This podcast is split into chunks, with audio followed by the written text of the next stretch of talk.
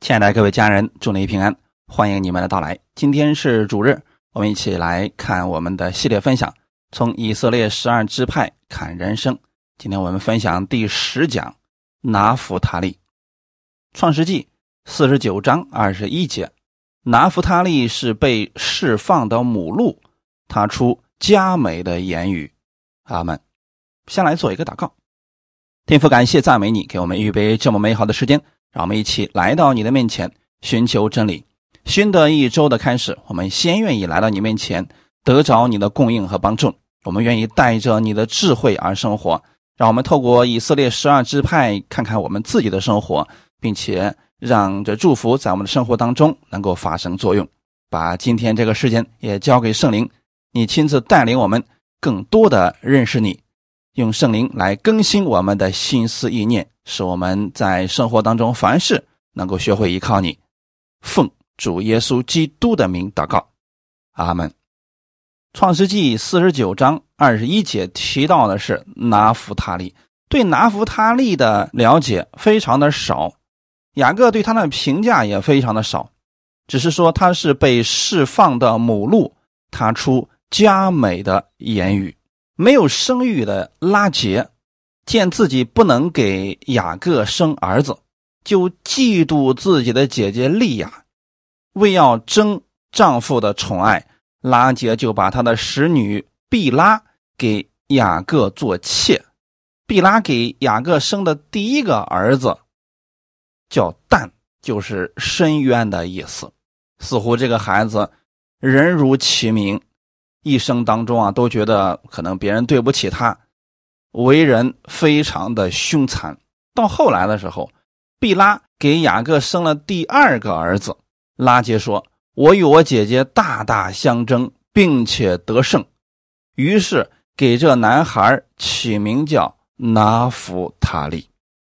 我们先来看一下拿弗塔利的名字，这是雅各的第六个儿子。拿弗塔利意思就是相争，原文希伯来文还有一个意思是我的摔跤，意思就是可以把对手碾压在地上的意思。看来啊，拉杰非常看重拿弗塔利，因着这个儿子呢，拉杰觉得自己胜过了利亚。如此看来，但。和拿弗他利这对弟兄是得到拉杰喜爱的，拉杰把他们视如己出，直到后来他生了约瑟和卞雅米为止。但和拿弗他利这两兄弟啊，虽然是同一位母亲所生的，但是他们的性格却完全不同。有时候我们会认为啊，一个人的名字。会影响人的一生。你比如说，在这个世界上有人算命的，啊，拿名字来测自己的命运如何。有人就说了啊，你这个名字啊起的不好，所以它会影响你人生的走向。所以有一些人就主动去改名字啊，改一个比较好点的名字，比较一个啊有利于自己的名字。这些呢，在圣经上虽然有一定的依据，比如说。这个孩子是什么样子？那么就用名字来给他起出来，以此来说明他的样式。但这并不能代表所有的人都是这个样子的。再说了，我们今天还有一个特点，那就是之前你的生命、你的运势是那个样子，但进入基督以后啊，这一切就进入稳定之中了。我们的一切都是基督供应给我们的。我们的命运，我们的结局早已经都定好了，所以他不再受名字的影响了。他过去的时候呢，拿弗他利，他的意思就是相争，并且得胜。按理来讲，这个孩子应该跟他的哥哥但差不多，经常去跟别人争斗，想要赢。但是拿弗他利却让自己超越了这个限制。从这一点上，我们可以看出来，只要人心里边愿意向神敞开，获取从神而来的供应和力量，是可以活出不一样的人生的。但如果靠自己呢，那就会像蛋一样，争名夺利、凶残，为了得到一切，不择手段，那完全是在靠自己。拿福他利是依靠神而生活的一个榜样，所以他的生命丰富而多产。我们看一下拿福他利的性格，简单做个总结：拿福他利的性格是温柔、忠心、充满爱心。马太福音第五章五节：温柔的人有福了，因为他们必承受地土。温柔不代表懦弱，温柔的人他是内心极其强大的。比如说拿福他利，谁没有想争高低的心呢？有，但是他胜过了这个。当一个人去真的依靠神的时候，相信神会赐福给他。这个温柔是从里面发出来的，那种力量就像水一样，无形，但融于各种形体当中。它似乎没有力量，但是它却蕴含着巨大的力量。我们看到洪水的力量，我们看到过水变成冰之后它的力量，这些其实都是温柔的另外一面的力量。所以，温柔的人不代表他没有力量。耶稣是温柔的，但耶稣却充满了能力。阿门。只是有时候呢，他可能很多事情他看明白了，所以他。不跟人计较，他充满了包容的心。如果人在世界上能活出温柔的品格来，他必然会承受地土。很多事情，他不是跟别人太过计较，那他得到的反而更多。你会发现有一些人，他特别精于小算计，自己吃亏一点点，那就受不了了，啊跟别人大吵大闹的。一般来说，这样的人他的朋友不多，他能承受的东西也非常的少。雅各临终前给拿弗他利预言说：“拿弗他利是被释放的母鹿，他出佳美的言语。一提到母鹿，圣经上它是属于洁净的动物。母鹿性情温顺，从不欺凌其他动物。另外呢。”母鹿在圣经当中常被用来形容勇士、灵活、矫健。这是什么意思呢？一个人被形容成像母鹿一样，第一是它的速度非常快，第二呢，灵活、矫健、有智慧。我们去读士师记的时候，你会发现拿弗他利支派确实是属于这个类型的。灵活有智慧，拿弗他利曾经帮助过巴拉击败西西拉，也帮助过基甸击败米甸人。在王国时期，就是扫罗当王之后，大卫当王的那个时期的时候，拿弗他利支派呢差遣军队前往希伯伦效忠大卫王。你会发现。拿弗他利支派，他有温柔的心，但人家并不懦弱；他有忠心，但人家并不骄傲。鹿经常被猎人追捕，受其他猛兽的追逐，但是他非常的聪明，总是能够设法逃脱敌人的网罗，保全自己的性命。一提到鹿，我们不会想到它有太大的攻击性啊，总觉得是一种可爱、温柔的象征。但是人们因为觉得它比较温柔，它没有攻击性，所以人们就喜欢去捕杀它。比如说其他的动物也是这么想的啊，我觉得你没有攻击力，那就喜欢去欺负它。但鹿却不一样，它跑的速度非常的快，而且很有智慧。所以圣经里边提到说，要救自己如鹿脱离猎户的手啊！猎户想捕捉一头鹿啊，那是非常不容易的啊。所以鹿它的智慧是很高的。那这里说拿弗他利是被释放的母鹿，母鹿比公鹿啊似乎跑得要更快一些。撒母耳记下二十二章三十四节，他使我的脚快如母鹿的蹄。这说明了什么呢？神希望我们没有攻击力，但是更希望我们有温柔的心，有忠心，有智慧。现今的问题是什么呢？很多信徒有温柔的心，有忠心，却老是被别人欺负，就好像别人设一个网络就能把你给网住。所以很多信徒呢，他掉进网络之后啊，他又很失落、很沮丧。他说：“为什么会这样？我都信主了。”其实还是需要有智慧的啊，就是你能准确的判断敌人所设下的网络，从而快速的离开。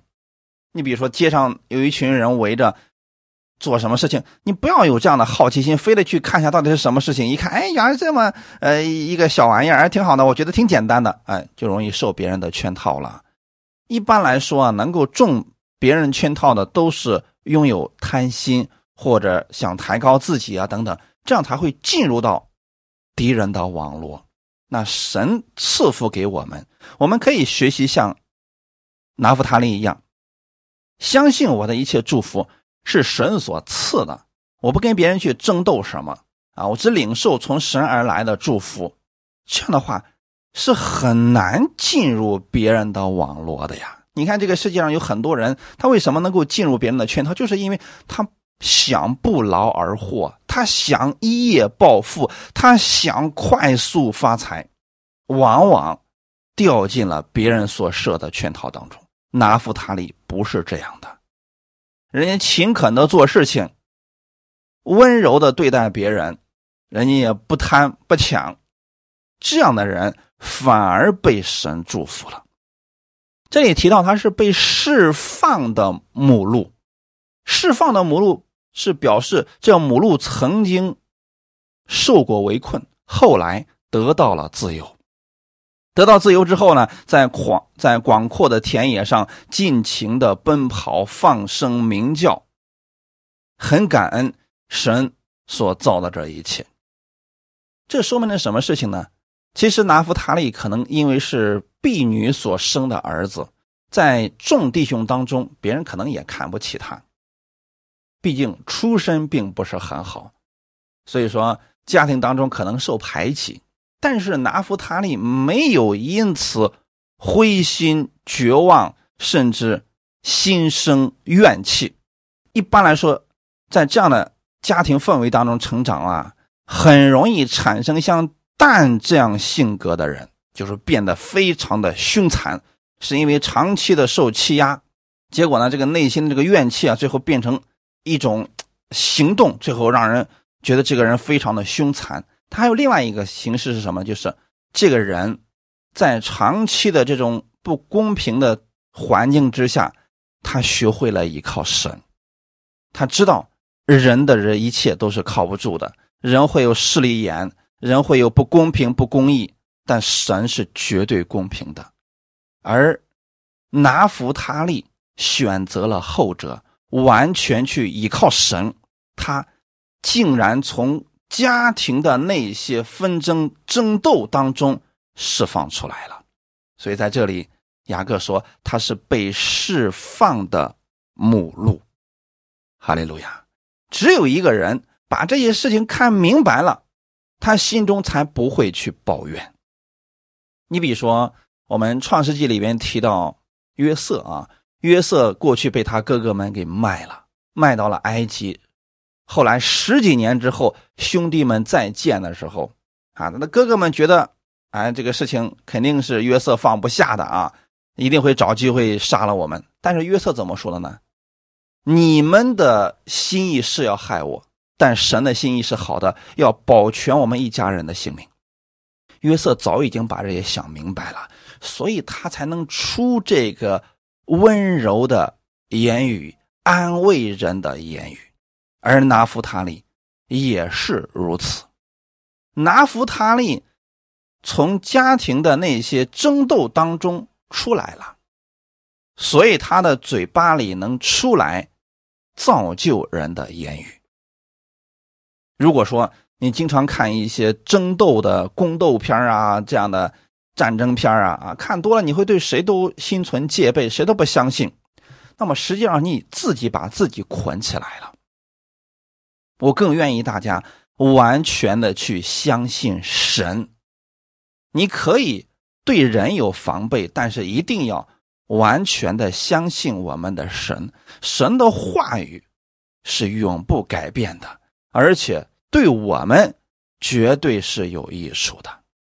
拿弗塔利从神那里得着了安慰，所以他出佳美的言语，在现代中文译本把这个翻译成生下可爱的小鹿。这也从另外一面表明了拿弗他利支派丰富而多产。你们有没有发现呢？一般来说，心里边充满神的能力、对神感恩的人，他在地上的时候，他所得的也不会太少。因为人的里面生命丰盛了，外面的丰盛是非常简单的。如果人里面是缺乏的，就算外面给你再多，这个人也依然是贫穷的。那么拿弗塔利。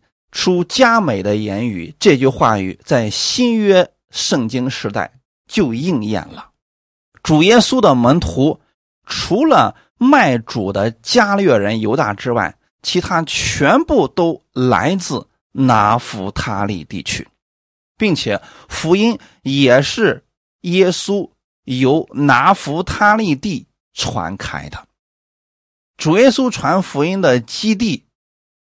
就是希伯伦和拿弗他利的边界上，旧约的先知以利亚也是出自于拿弗他利支派。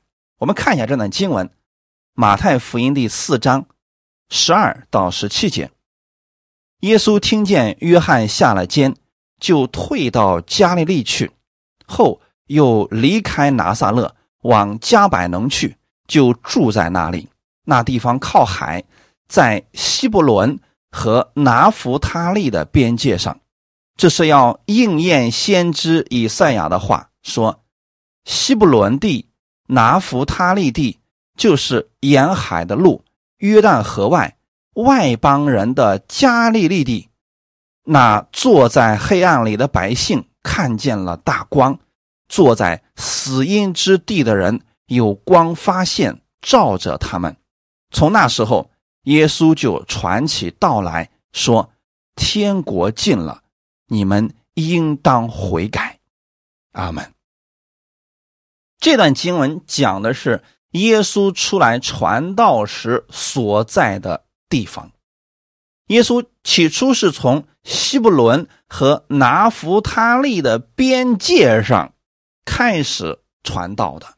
为什么从这儿开始呢？这要应验先知以赛亚的话：西布伦、拿弗他利地、外邦人的加利利地，还有约旦河，你会发现这几个地方就是耶稣三年多以来传福音最集中的地方。那在这里为什么提到说，那坐在黑暗里的百姓看见了大光呢？因为当时的以色列百姓。都在黑暗当中，人们不知道路在哪里，他们已经偏离神的话语很久了，四百年了，神都没有对他们说过一句话，百姓们不知道往哪里走。就在这个时候，光出现了，而这个光最先出现的地方就在拿弗他利地。为什么是在这儿呢？我们提起到拿弗他利，在旧约的时候提到说被藐视的希伯伦和拿弗他利地，为什么他们被藐视呢？因为他们两个的支派是跟外邦人最密集的交接之处。很多外邦人就住在拿弗他利地、西布伦、约旦河还有加利利地，他们跟外邦人的做生意呀、互通往来非常的多。而南边的耶路撒冷那些支派呢，他们不跟外邦人有来往，因为这个原因啊，所以拿弗他利呢被藐视啊，觉得他们不洁净。可是耶稣来传福音的时候，就是从拿弗他利地开始的。从那个时候，耶稣传起道来说：“天国近了，你们应当悔改。”耶稣选择这个地方，也是有他的原因的。我们之前给大家分享过，如果耶稣一开始传道从南边的耶路撒冷开始传，是很难把福音传开的，即便你行很多神迹，后面也会有很多人不停的在质疑你、猜忌你、推翻你的一切所说的话语。但是到了拿弗他利地就不一样了。透过今天我们看拿弗他利这个人，他性格是温柔的，就是别人跟他说什么，他是能够留心去听的。而且呢，他知道自己出身不好，所以啊，他乐于跟别人结交，在这一点上跟其他支派是不太一样的。所以说，在这个地方，他们跟外邦人通商，在地上他们得了很多的地图。耶稣来到这个地方的时候，他们同样的也接待耶稣，他们不觉得有什么问题的。从这点上，我们看出来没有？就很多人他心里面会有一些坚固的营垒，就如同法利赛人啊、文士啊、祭司长等等，他们在某一个领域一直觉得自己是最专业的，所以他已经听不进去别人的其他的解经也好，或者说其他的观点也好，只要是跟我不同的，那都是错的。但是拿弗他利地不一样。拿弗他利，这些人容易接受别人的观点，所以说，只有一个人他愿意改变、愿意谦卑的去领受的时候，才能够更多的进步、创新往前走。从这一点上，我们可以看出来啊，这个跟人的性格是有关系的。拿弗塔利的性格就是这样温柔的性格。一个人里边有温柔的心，他体现出来的样式就是谦卑。你说什么，他不是先排斥，而是听完了以后，他自己可以思想一下啊，这个到底正确不正确？哎，如果说他觉得这个真的挺好的，他就乐意接受了。这一点是我们需要去学习拿弗他利支派的其中一项。感谢主啊！还有呢？他们口里边出佳美的言语，一个人口中所说的话语，体现了他的心是什么样子的。如果一个人经常嘴里边是抱怨、定罪、论断，说明他的心里充满了律法，充满了不公平。那如果一个人的口里边经常出的是造就别人的言语，那就说明他的心里充满了喜乐和平安。这个无论是旧约还是新约，都是一样的。因为时代无论怎么改变，人的本性其实都差不多的。今天在这儿给大家先讲一个反面的教材。这个人叫拿巴，拿巴是谁呢？大卫呢落难了。所以这个时候呢，他就想起来说：“我过去帮助过谁？哎，看我能不能，呃，现在请求他的帮助。”大卫就突然想起来了啊，以前在旷野的时候啊，我帮过一个人叫拿巴，所以他就派人去找到拿巴说：“你看看你能不能，呃，给点东西吃吃？我现在呢，呃，有这样的一个需要。”结果啊，这个拿巴压根儿就不知感恩。反而呢，用恶言激怒了大卫，差点大卫就起兵把拿巴一家都要给啊给杀灭了。就在他全家都面临杀身之祸的时候啊，他这个妻子挽回了这个局面。我们来看一下《撒母耳记上》第二十五章十四到十七节。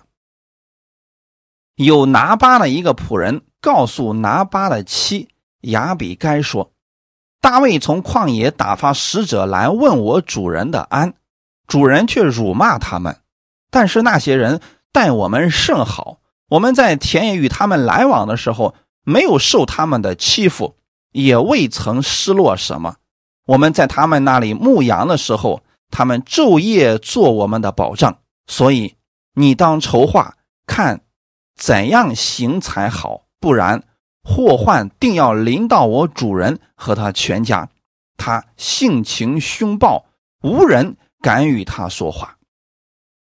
这是拿巴的一个仆人，在知道了前面那些事情之后啊，就赶紧把这个事儿啊告诉了拿巴的妻亚比该。你会发现啊，拿巴这个人的名字叫愚顽。这人做事也确实是挺愚蠢的，人家来求助于你，你不给就算了啊，还在背后呢羞辱别人、辱骂别人。那你说这样的情况之下，谁不生气啊？你比如说这个拿巴当时怎么说的？我听说啊，近期背叛主人的人很多呀，啊，那意思就是讽刺你啊。我不但不能给你，我还瞧不起你。那这样大卫肯定受不了的呀。所以这个事情之后啊，被他的妻子亚北该知道了。亚北该知道这个事不简单，一旦惹怒了大卫，全家可能都有杀身之祸了。所以他就赶紧的做了一个补救的措施。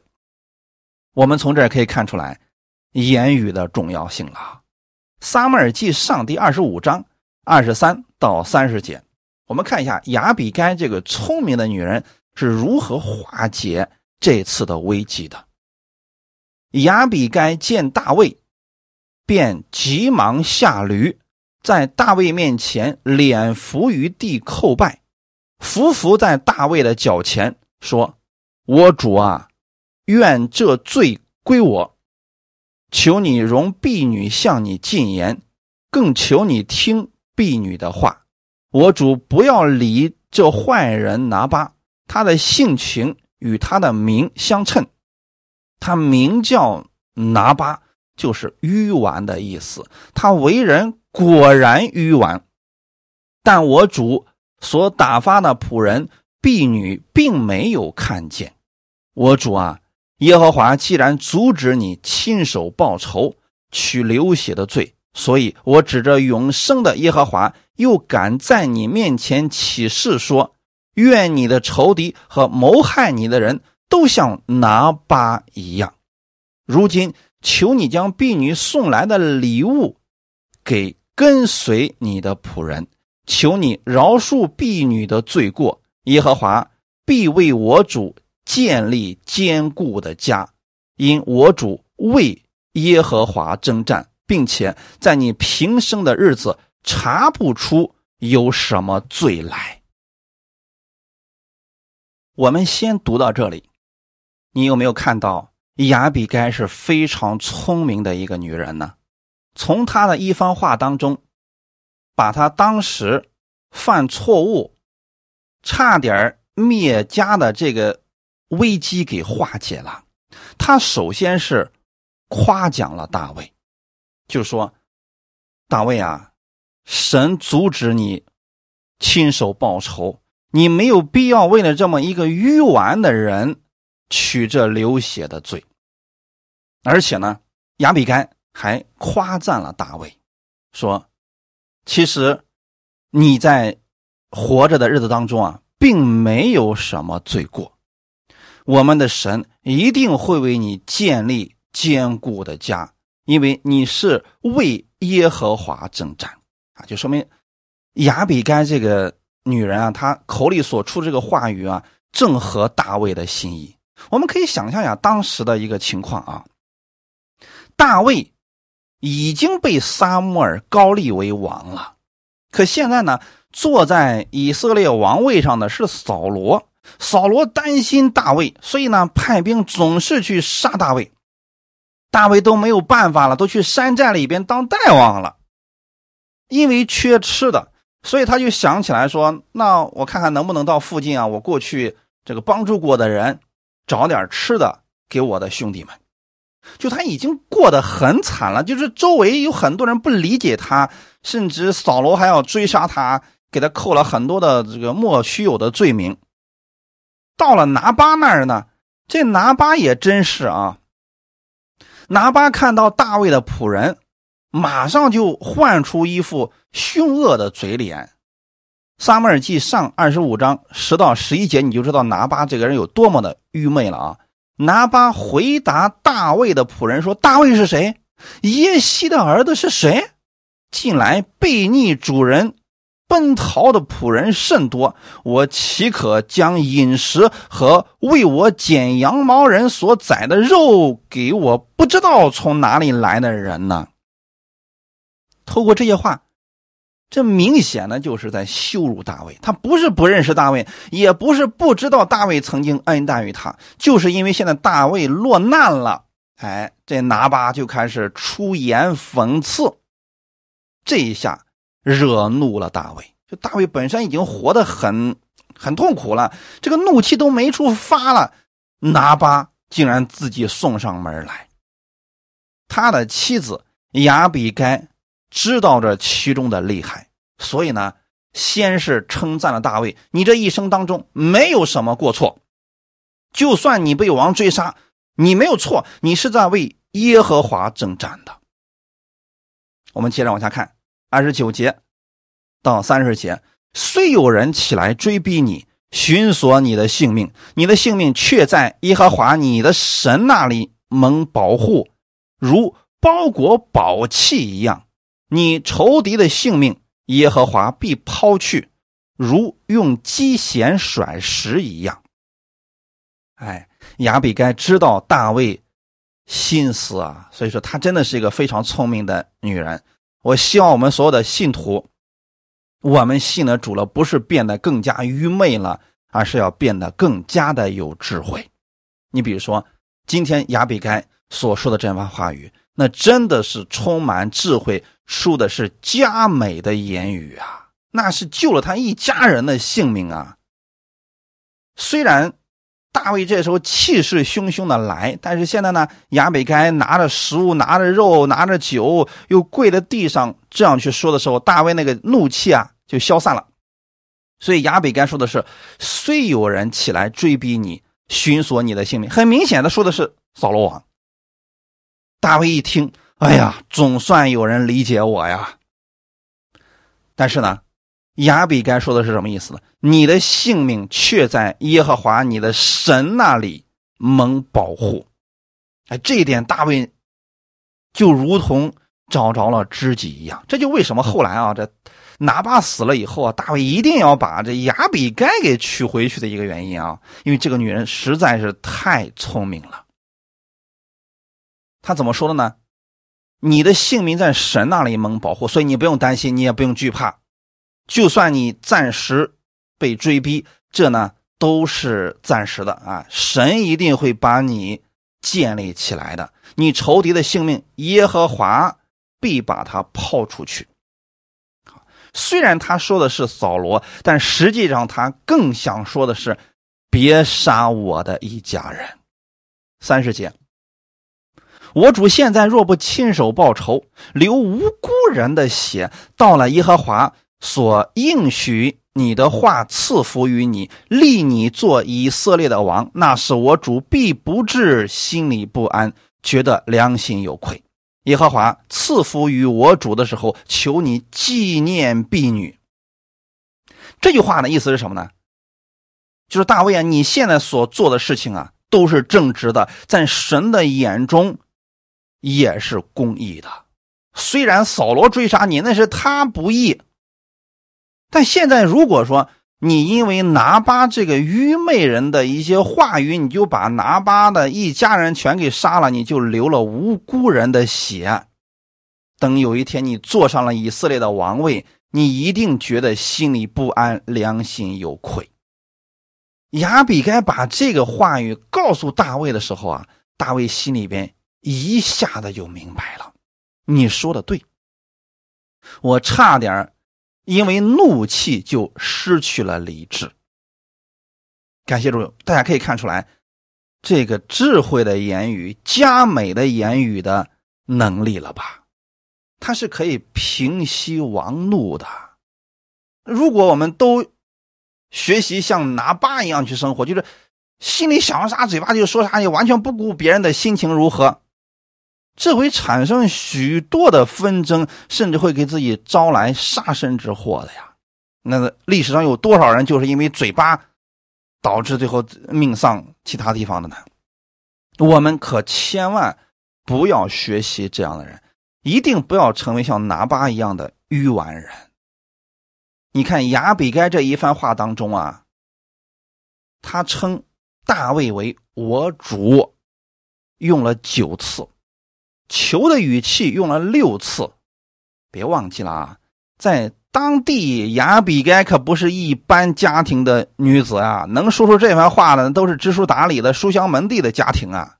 她却自称自己是婢女，而且呢，她把大卫的这个怒气引向了神的祝福那一块这是我们需要学习的部分啊。就是当一个人很生气的时候，你要给他讲神的恩典，你要给他讲我们的祝福是从神而来的，同时要告诉他。你没有必要为这样的事情啊，让自己陷入到不义之中。亚比该只讲客观的事实，不加主观的评论。我们有时候啊，在劝别人的事情上，比如说有有一个有对夫妻两个人吵架了，你去劝他们的时候，千万不要站在任何一方，这样话只会让矛盾升级的。所以我们只做什么呢？只讲客观的事实，不做主观的评论，这才能让两个人和好如初啊！有多少人就是因为没有这样的智慧，本来事情并不大，结果呢，他一调节，最后两人离婚了啊，再也过不到一块儿去了。那就是他站在了其中的一方，那一定会出问题的呀！所以我们不要去讲那些情绪化的言语啊。不要替别人下结论，你给别人可以提供建议，但一定不能把话给说绝了，因为你根本不知道这个事情后续会如何的发展。特别是两个人之间的矛盾的时候啊，很多时候我们作为旁观者来讲，我们不一定能看那么清楚的，所以口中要多出造就人的好话。阿门。亚比该的。这一番话语，让大卫的怒气瞬间消退了。同时，大卫还觉得自己有点冲动了。哎，说确实不该这么怒气冲冲的过来做这个事情，达到了亚比该想要的这个后果。感谢主啊！所以这点上是我们一定要去学习的。佳美的言语并不一定是只说好听的，他只是。分析一下当下的这个形势，给他一个另外一个观点和看法。那么拿弗他利，今天我们提到拿弗他利啊，拿弗他利就擅长于做这样的事情，可能是因为他在家庭当中地位并不高吧，所以他学会了察言观色啊，他又不能够替任何人做决定，所以当遇到这些问题的时候，他在中间的时候呢，就要学会。口出佳美的言语，久而久之啊，可能这反而成为他的一个优势了。在做生意方面，在跟别人经商方面，哎，这个很管用。感谢主啊，所以我们不是说我们今天信了主之后，我们啊只知道圣经上的一些死句子啊，把它背过了，然后呢，呃，其他不会用，这个也不行的。你很多人在遇到危难的时候去背这个诗篇的九十一篇。啊，背得很熟了，但是不会用的时候，我背完之后，我心里还是害怕。这说明什么呢？说明他不会使用。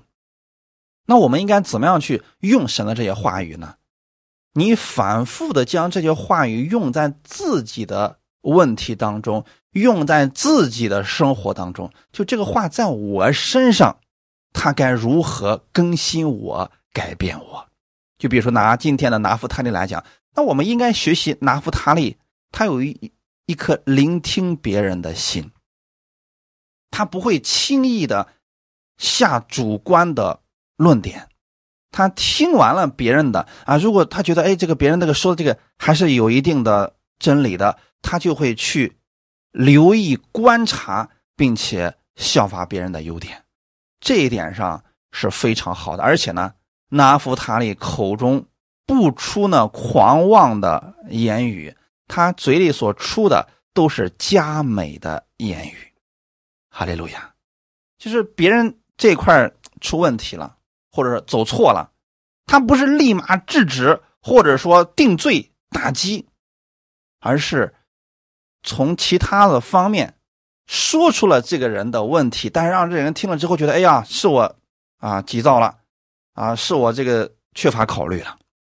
就比如说今天我们给大家讲到这个亚比干一样，他没有刻意的去迎合大卫、巴结大卫，而是把这个问题给他讲明了。结果大卫一下子就明白啊，是差点因为哪巴一个人我都走错路了呢。所以这是我们需要学习的部分，《真言书》第二十五章十一到十三节，一句话说的合宜，就如金苹果在银网子里；智慧人的劝诫在顺从的人耳中，好像金耳环和金金的装饰；忠信的使者叫拆他的人心里舒畅，就如在收割时。有冰雪的凉气，阿门。佳美的言语可不是拍马屁的话语啊，只说好听的，啊别人走错路了，还是一路高歌赞扬他，不是这样的啊，是说的合宜，一句话说的合宜。这个话很合适，你要对不同的人说合适的话。你看，耶稣在传福音的过程当中，他面对不同的人，用不同的比喻来讲解天国的福音，这就是合宜。为的是什么呢？让他能够听明白，让他能够有所得着。只要你说的这个话语让别人觉得你是对他好的，这就是合宜的。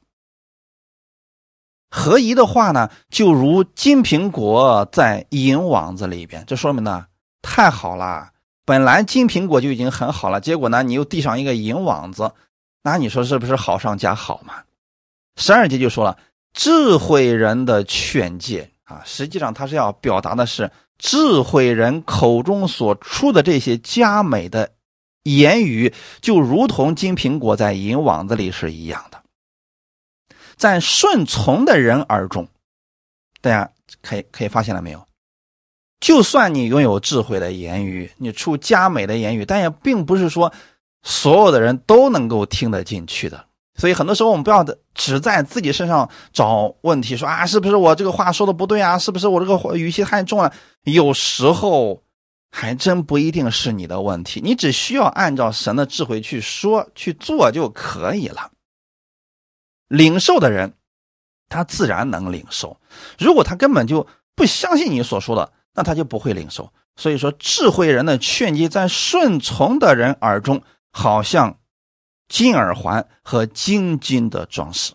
那我们总是会劝一些人，哎，让他们去有智慧的生活。比如说，特殊时期不要去发一些乱七八糟的，让别人觉得呃惧怕的信息啊，这些文章什么的，那你就不要发好了。那很多人就非得要去显出一下自己，其实真的没必要啊。我们告诉一些人了，有些人听了，有些人还是不听。那不听的就由他好了，顺从的人他们就得着了这些智慧，就好像是金耳环和金金的装饰一样。阿门。十三节，忠信的使者，什么是忠信的使者？有智慧，就这个人有忠心。而且他还有智慧，你差这样的人去办事情，你心里是舒畅的，是放心的。你说我们公司里边的一个老总啊，差派一个人去做事情，结果呢，他走出门的时候，我们就开始担心，哎呀，会不会把这个事情搞砸了？因为这个人大手大脚的，这个做事顾前不顾后的，哎，最后是真的给搞砸了。你说你下回还敢使用这样的人吗？但有另外一种人。忠信的使者。就这个人有忠心，有智慧。你只是把这个事情给他说了一下，他说了，那我知道该怎么做了，而且把这个事情做得非常的让你舒服。这样的人是需要智慧的啊，不能说啊，光我也是信主的，所以我一祷告，圣灵告诉我怎么做，我就怎么做。哎，千万别信这样的人啊，这是很危险的啊，这很容易就把事情给搞砸的啊。智慧是来自于真理，而不是来自于祷告，然后这个智慧就来了啊。耶稣的智慧也是。从学堂里边啊，跟还有这些过去拉比交流的时候，他的智慧不断的增长，可不是他一祷告，圣灵一充满，智慧就充满了，不是这样的啊。所以，我们在这块千万不要走极端了啊。忠信的使者叫拆他的人心里舒畅，感谢主。所以说，我们都希望我们身边能有这样的同工朋友。什么好处呢？就是你不用为这样的事情操太多的心啊，你只是说一下，他就知道该怎么做了。而且呢，他有什么事情请求你帮忙的时候，他只要简单说一下，你就知道他想要什么了。这样的话，相处起来就非常的融洽了。千万不可学习拿巴，拿巴呢简直就是势利眼啊！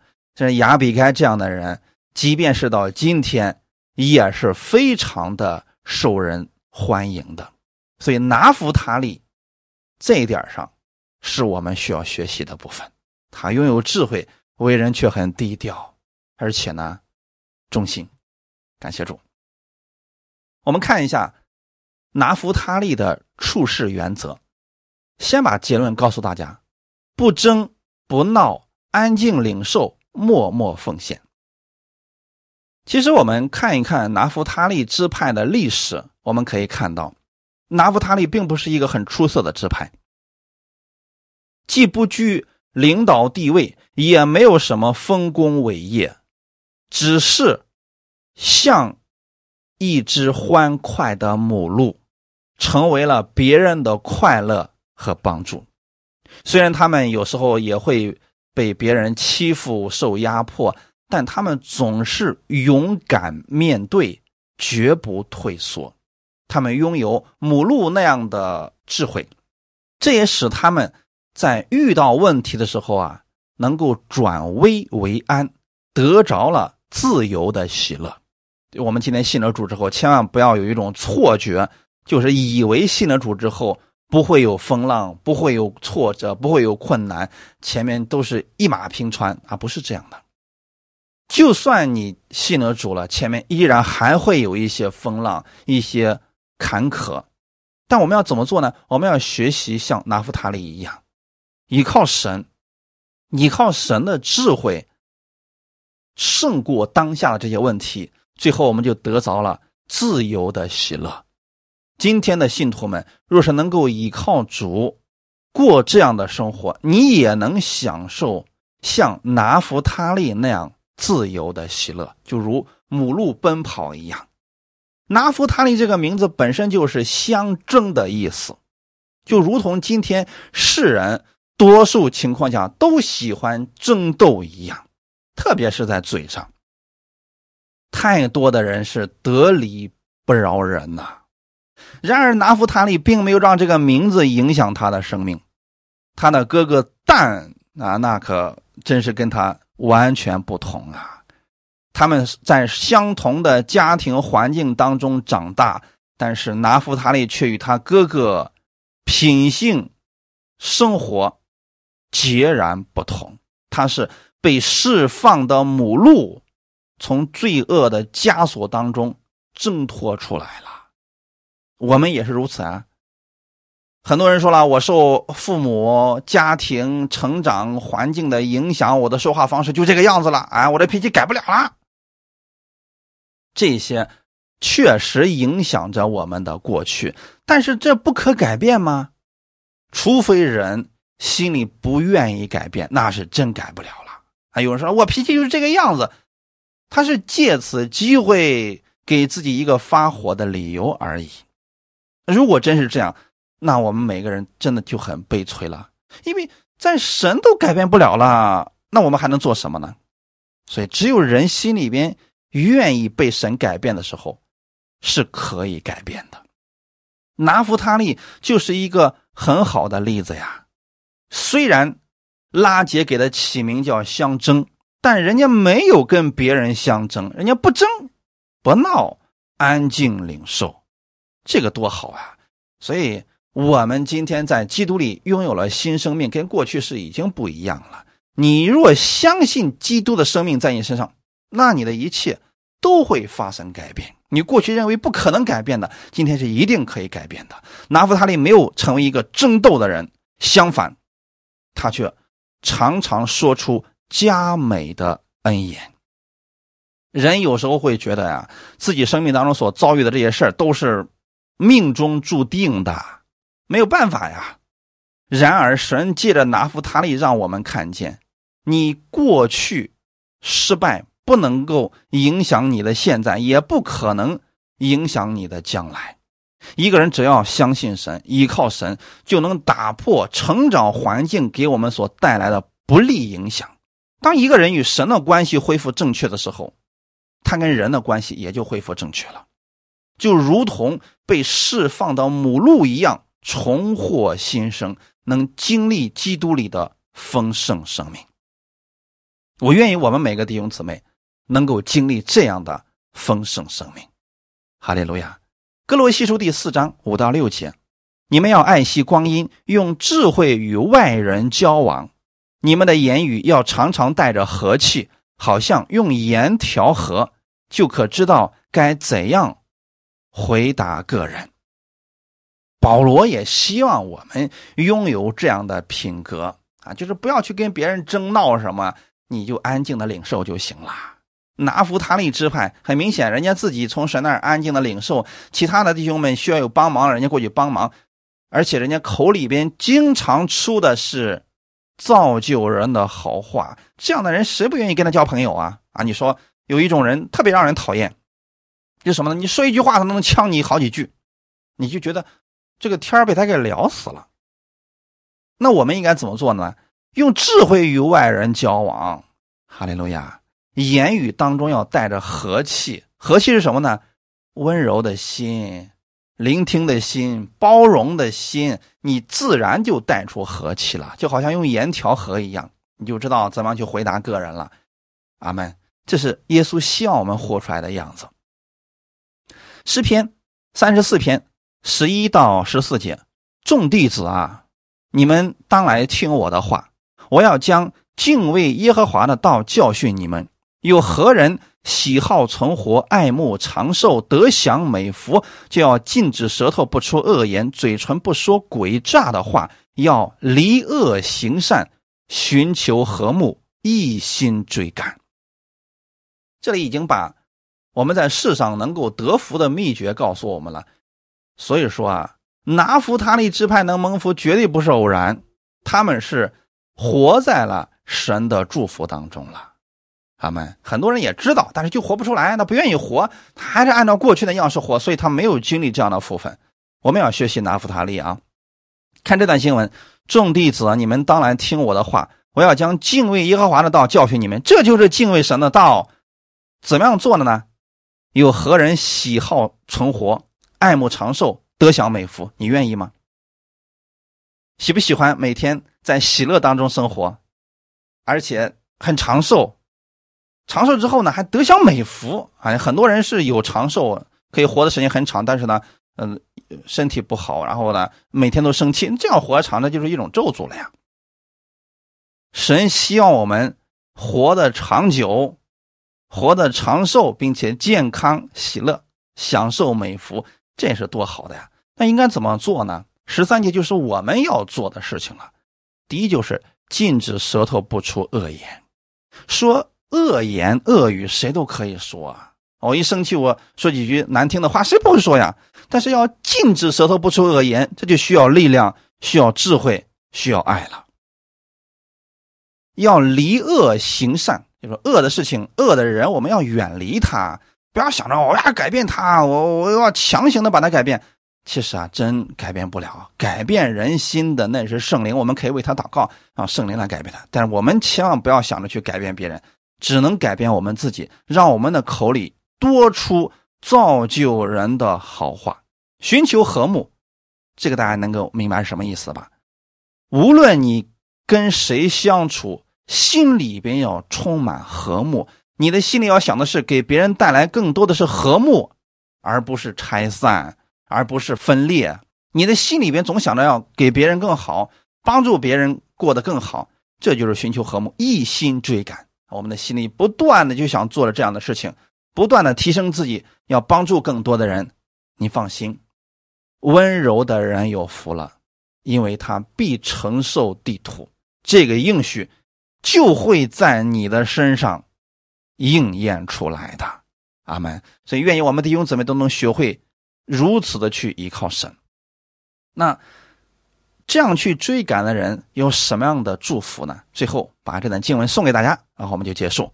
哈该书三章十九节：主耶和华是我的力量，他使我的脚快如母鹿的蹄，又使我稳行在高处。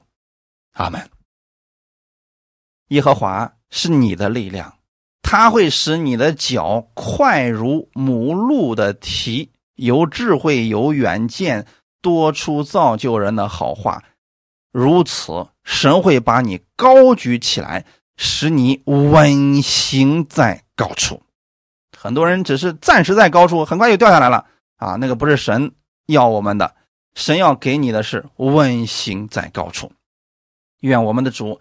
成为你随时生活当中的力量。我们一起来祷告，天父，感谢赞美你，谢谢你借着这样的话语、这样的真理来安慰我们。拿夫塔利没有很好的出身背景，也没有辉煌的业绩，但他学会依靠神，在生活当中依靠神，所以他在地上有神丰富的祝福，他也给别人带来了和睦。主要我们愿意成为这样的人。请你把这样和睦的心放在我们的心里边，让我们从主那里领受你的爱，然后把这份爱活出来。不单我们自己得着这样的福分，还把这样的福分告诉给更多的人。我愿意让主的福音透过我彰显出来，就如同拿福他利地被福音使用一样。感谢主，新的一周的开始，你的话语成为我的力量。成为我的帮助，更更新我的心思意念。每一天，我愿意让你的话语成为我生活当中的帮助和标准。祝福今天寻求你的每一个弟兄姊妹，使我们都能够得着益处。一切荣耀归给我们在天的父，奉主耶稣基督的名祷告，阿门。